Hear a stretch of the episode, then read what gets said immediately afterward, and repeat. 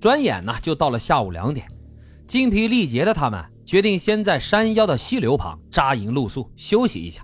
经过短暂的休整，一行人再次启程，直到傍晚，他们才到达了三千四百四十米的齐来山山脊。赖淑清抬头看着天空，发现天空黑沉沉的，而且离自己非常的近，有一种莫名的压力扑面而来。然而，他们不知道的是，一场灾难即将来临。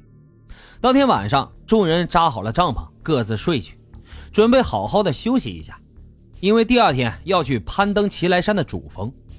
山中的夜晚格外寒冷，就在他们一行人陷入沉沉的睡眠当中时。半夜时分，是气候突变，赖淑清被外面呼啸的大风给吵醒了。风卷着石子砸在他们的帐篷上，发出了巨大的声响。他睁大着双眼，心中的不安也是越来越强烈。凌晨又下起了雨，气温不断的变低，风也是越来越大。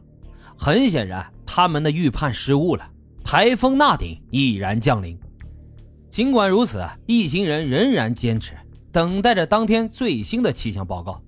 果不其然，在早上七点，收音机里传来了消息：台风已经登陆，即将横扫该地区。这个消息让他们措手不及。随着雨势增强，东倒西歪的帐篷，众人是苦苦支撑。然后一阵狂风之后，帐篷也被掀翻了，大雨瞬间就灌了进来。在风暴之中，又没有隐蔽。所以啊，所有人随时都面临着失温的危险。这失温是户外运动可能遇到的最凶险的情况之一了。一般在低温、湿度和风力三者的作用下，正常的成年人超过两个小时就有可能出现失温症状。在失温的初期会觉得非常的冷，手脚不自主的抖动；到中期会出现意识混乱，感到迷茫。直到后期啊，由于热量流失大于补给，会引起人体核心区功能衰竭等症状，最终造成遇难。此时此刻，大家的生命也都在倒计时当中，小队不得不马上做出决断。最终，领队宣布了一个艰难的决定：紧急撤退。于是，他们立刻又带上了行李，朝着来时的方向回头走。在中午时分。他们回到了之前曾经露营扎寨过的小溪旁，却惊讶地发现，原本干涸的小溪流已经被大雨冲刷的泛滥成灾了。在倾盆大雨当中，一行人的身影显得如此的单薄。好不容易涉水从溪流中穿过，此时大家都已经精疲力竭，冰冷的溪水也几乎带走了他们仅存的那一点点的热量。下午一点半。赖淑清一行人终于走出了原始森林，到达了齐来山与合欢山之间的安部。此时，即使是这些年轻力壮的青年人，也几乎濒临极限了。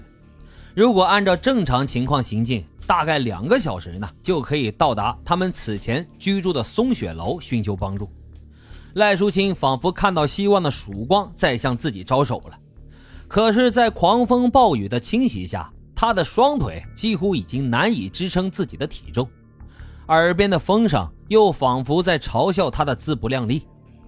路上没有一处可以用来遮蔽躲藏的草原或者是陡坡，他们一行人只能暴露在风雨中，不断的被折磨。不知何时开始，七人的登山队已经被拖得老长了。赖淑清发现队员们慢慢的落在了后面，在爬坡的途中。领队白胜亨和邱瑞昌、钱提三人先是倒了下来，永远的留在了队伍的尾端。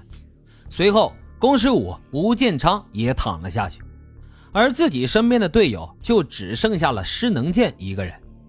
台风肆虐下，能见度很低，他们两个人只能摸黑前进。